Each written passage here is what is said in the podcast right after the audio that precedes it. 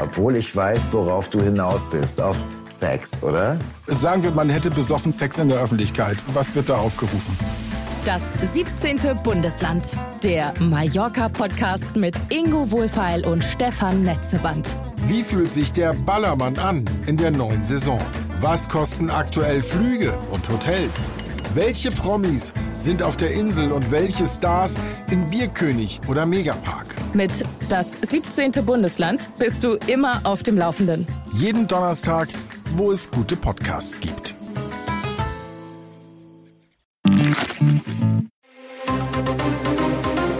Das Bild News Update. Es ist Mittwoch, der 15. November und das sind die Bild Topmeldungen. Nach 14 Unionsspielen ohne Sieg Fischer weg. Doppelmord von Hannover, hier stürmt der Messerkiller in die Spielhalle. Bild erinnert an die Hamas-Opfer, bringt die Geiseln zurück. Nach 14 Unionsspielen ohne Sieg Fischer weg. Jetzt doch. Urs Fischer führte Union Berlin 2019 von der zweiten Bundesliga in die Bundesliga. Vergangene Saison schaffte er es mit seinem Team sogar in die Champions League. Premiere für den Verein. Doch nach dem Sommer folgte der Absturz. Jetzt reagiert der Club. Es folgt eine Trennung in gegenseitigem Einvernehmen. Um 9.20 Uhr ging Manager Oliver Runert nach Bildinformationen in die Kabine, teilte dem Team die Trennung mit. Nach Platz 4 in der vergangenen Saison legte der Club auch in der neuen Spielzeit mit Siegen los. Die ersten drei Saisonspiele gewannen sie, schossen in jedem Spiel sogar vier Tore. Nach dem 4 zu 1 in Darmstadt aber kam die Pleitenserie. Zwölf Spiele in Folge gingen verloren. Erst das 1 zu 1 in der vergangenen Woche beim SSC Neapel brachte den ersten Punkt seit August. Danach kassierten sie wieder ein 0 zu 4 in Leverkusen. Jetzt muss der Schweizer gehen. Fischer kurz nach dem Spiel beim Tabellenführer, das Vertrauen nehme ich wahr. Die Vereinsführung hat sich ja deutlich geäußert, aber ich habe gesagt, das ist keine Jobgarantie. Die Situation wird immer wieder neu beurteilt. Noch am Dienstag schaltete Fischer in den Notfallmodus. Alle Trainingseinheiten sollten nicht mehr öffentlich stattfinden. An die Wende glaubt Ex-Unionstar Felix Groß, der Bruder von Reals Toni Groß, bei einer Benefizgala der Initiative Right to Play. Das wird gelingen. Das wird der nächste Meilenstein in der Entwicklung von Union Berlin sein. Doppelmord von Hannover. Hier stürmt der Messerkiller in die Spielhalle.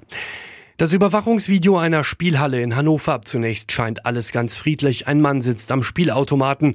Die Bedienung hinter ihm gelangweilt am Tresen. Dann betritt plötzlich ein Mann mit Mütze und Anorak den Raum. In seiner Hand blitzt ein Messer auf. Sofort stürmt er auf den Spieler zu, rammt ihm die Klinge in die Brust. Einmal, zweimal. Das Opfer springt auf. Der Angreifer sticht weiter zu. In Schulter, Rücken, tödlicher Kampf. Ein Zeuge, der helfen wollte, wird vom Messerstecher verletzt.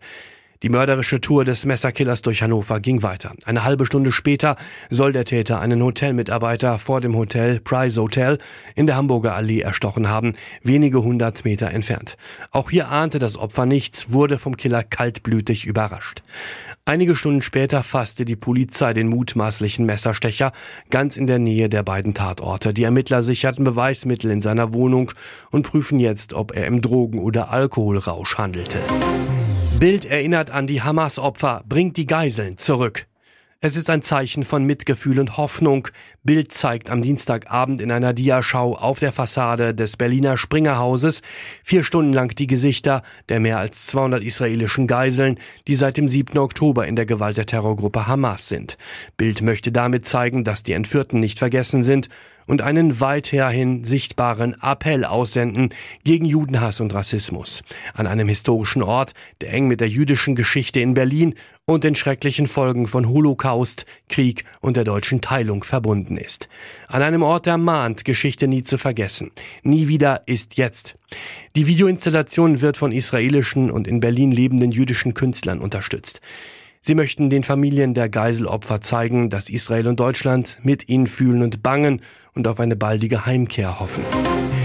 Kommentar zum Bahnstreik. Nur noch unverschämt. Will sich die Lokführergewerkschaft GDL überhaupt einigen? Im Tarifstreit mit der Deutschen Bahn hat die GDL einen Streik angekündigt, zwei Tage bevor es in die zweite Verhandlungsrunde geht. Und obwohl schon jetzt ein Angebot von über 11 Prozent mehr Lohn auf dem Tisch liegt, plus Inflationsausgleich. Ein 11% Hammerangebot und trotzdem motzte GDL-Chef Klaus Wieselski direkt zu wenig. Zum Vergleich, beim letzten Megastreik der GDL 2021 gab es am Ende 3,3% mehr Geld, also von wegen zu wenig. Zu unverschämt. Millionen Deutsche können von einem solchen Angebot nur träumen. Jetzt werden sie von Klaus Wieselski in Streik Geiselhaft genommen. Dieser Mann will sich nicht einigen. Und jetzt weitere wichtige Meldungen des Tages vom Bild Newsdesk. Einer der Verteidiger hat Hotelmitarbeiter Markus W. zu Beginn des dritten Verhandlungstages im Ofarim-Prozess angegriffen. Gil Ofarim hatte W. im Oktober 2021 Antisemitismus vorgeworfen. Laut Anklage zu Unrecht. Ofarim muss sich daher wegen Verleumdung, falscher Verdächtigung, falscher eidesstattlicher Versicherung und Prozessbetrugs verantworten. Verteidiger Dr. Alexander Stevens, sowohl die Glaubwürdigkeit des Zeugen W. als auch die Glaubhaftigkeit seiner Aussage sind erschüttert. Die vom Zeugen W. geschilderten Angaben mit Bezug zu Herrn Ofarim stehen im unvereinbaren Widerspruch zu Äußerungen des Zeugen in der Vergangenheit. Der Mitarbeiter des Hotels The West Inn habe in seiner gerichtlichen Vernehmung angegeben, den Angeklagten Ofarim vor dem in Frage stehenden Vorfall überhaupt nicht gekannt und deshalb auch nicht erkannt zu haben obwohl sein Berufsethos es ihm grundsätzlich vorgebe, sich vorab über angekündigte VIPs zu informieren, so Stevens. Auf zweifache Nachfrage der Staatsanwaltschaft, ob er Herrn Ufarim vorab gegoogelt habe, verneinte dies der Zeuge. Stevens warf dem West-In-Mitarbeiter vor, gelogen zu haben. In einer internen Hoteluntersuchung habe W nämlich etwas ganz anderes ausgesagt. Der ukrainische Präsident Volodymyr Zelensky stellt die gehäuften russischen Angriffe im ostukrainischen Gebiet Donetsk in einen Zusammenhang mit der kommenden Präsidentenwahl in Russland 2024. Kreml-Despot Wladimir Putin verfolge zynisch ein politisches Ziel, sagte Zelensky am Dienstagabend. Er ist bereit, unbegrenzt viele seiner Leute zu töten, um in der ersten Dezemberhälfte wenigstens einen taktischen Erfolg vorweisen zu können, nämlich dann, wenn er seine Wahlen ankündigen will, sagte Zelensky in seiner Videoansprache in Kiew. In den Kämpfen um die ukrainische Frontstadt Avijikwa bei Donetsk verliere Russland noch schneller Soldaten und Technik als bei der monatelangen Schlacht um Bachmut im vergangenen Winter. Diesem Druck standzuhalten ist äußerst schwer, sagte Zelensky und dankte seinen Soldaten. Je mehr russische Kräfte bei Avijikwa vernichtet würden, desto schwieriger werde die Lage für den Feind. In Russland finden im kommenden März Präsidentenwahlen statt, die vom Kreml bereits vorbereitet werden. Putin hat seine erneute Kandidatur noch nicht offiziell erklärt. Die russische Armee greift seit Wochen verstärkt ukrainische Stellungen an, die dicht an der Großstadt Donetsk liegen. Es gibt schwere Gefechte bei Avitschikwa und Marianka. Die Ukraine wehrt seit fast 21 Monaten eine groß angelegte russische Invasion ab. Hier ist das Bild News Update. Und das ist heute auch noch hörenswert. Deutschland war in dieser Woche im Rätselfieber. Jeden Abend zur Primetime haben Joko und Klaas auf Pro7 Hinweise verteilt, die zu einem eine Million schweren Koffer führten. Am Dienstag wurde das letzte Rätsel gesendet. Und 20 Minuten später tauchte plötzlich Tobias am Versteck auf. Es war ein Kleintransporter, der östlich vom sächsischen Freiberg geparkt wurde. In dem Van befand sich der Millionenkoffer. Joko lässt Tobias in den Van klettern. Zitternd dreht er an den beiden Rädchen herum. Er ist sich sicher, dass er die richtige Kombination hat. Doch die Klappe des Koffers springt nicht auf. Joko mahnt zur Gelassenheit und erklärt den Öffnungsmechanismus des Koffers. Plötzlich macht es Klick. Der Millionenkoffer springt auf, Tobias hat gewonnen. Joko brüllt, das ist eine Million, du bist der Typ, der als erstes hier war, das ist deine Million. Völlig überwältigt sitzt Tobias daneben, fällt dem Moderator in die Arme. Ich bin völlig platt, ich wohne zehn Minuten von hier, direkt hier im Ort, so Tobias.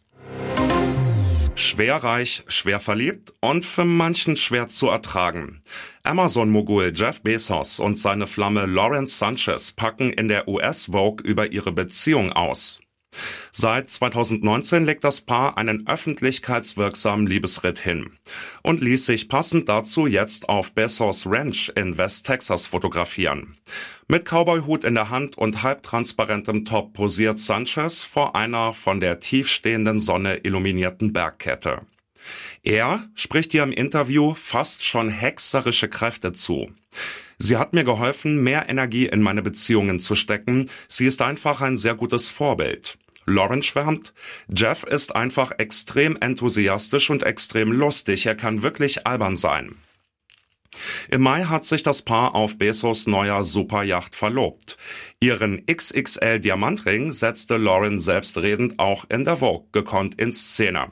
Und sie verrät, wie sie den rosa Klunker zwischen 20 und 30 Karat zum ersten Mal erblickte, nach einem Abendessen zu zweit unter den Sternen. Im US-Kongress eskalieren die Grabenkämpfe bei den Republikanern. Jetzt gibt es sogar Vorwürfe von Tätlichkeiten. Moderator und Hardliner des Magerflügels, das sind stramme Getreue von Ex-Präsident Donald Trump und seiner Make America Great Again Bewegung, zoffen sich schon seit längerem. Doch vor einem neuerlich drohenden Government Shutdown, das ist die Stilllegung der Regierung, liegen offenbar die Nerven blank. Der Abgeordnete Tim Burchett behauptete in einem CNN-Interview, dass ihm der ehemalige Speaker Kevin McCarthy von hinten den Ellenbogen in die Nieren gerammt habe. Er zielte ganz klar auf meine Nieren, sagte der Republikaner. Angeblich passierte der Ellenbogencheck am Gang im Vorbeigehen.